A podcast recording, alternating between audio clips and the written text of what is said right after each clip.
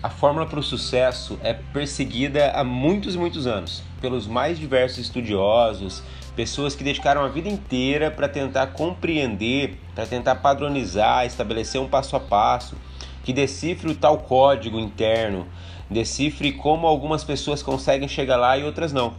O fato é que, por mais que se estude, não existe uma fórmula mágica. O que existe é uma combinação de uma série de fatores.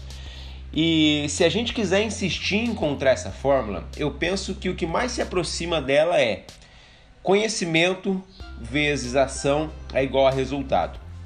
Onde qualquer um desses fatores, conhecimento ou ação, for zero, o seu resultado é zero. Ou seja, não adianta nada você ter todo o conhecimento do mundo, ler todos os livros que tratam sobre o tema, ser um expert, um PhD e não colocar em prática. Vencer a procrastinação se faz necessário para você ter o resultado esperado. Ao mesmo tempo, não adianta nada você ser 100% atitude e não ter conhecimento.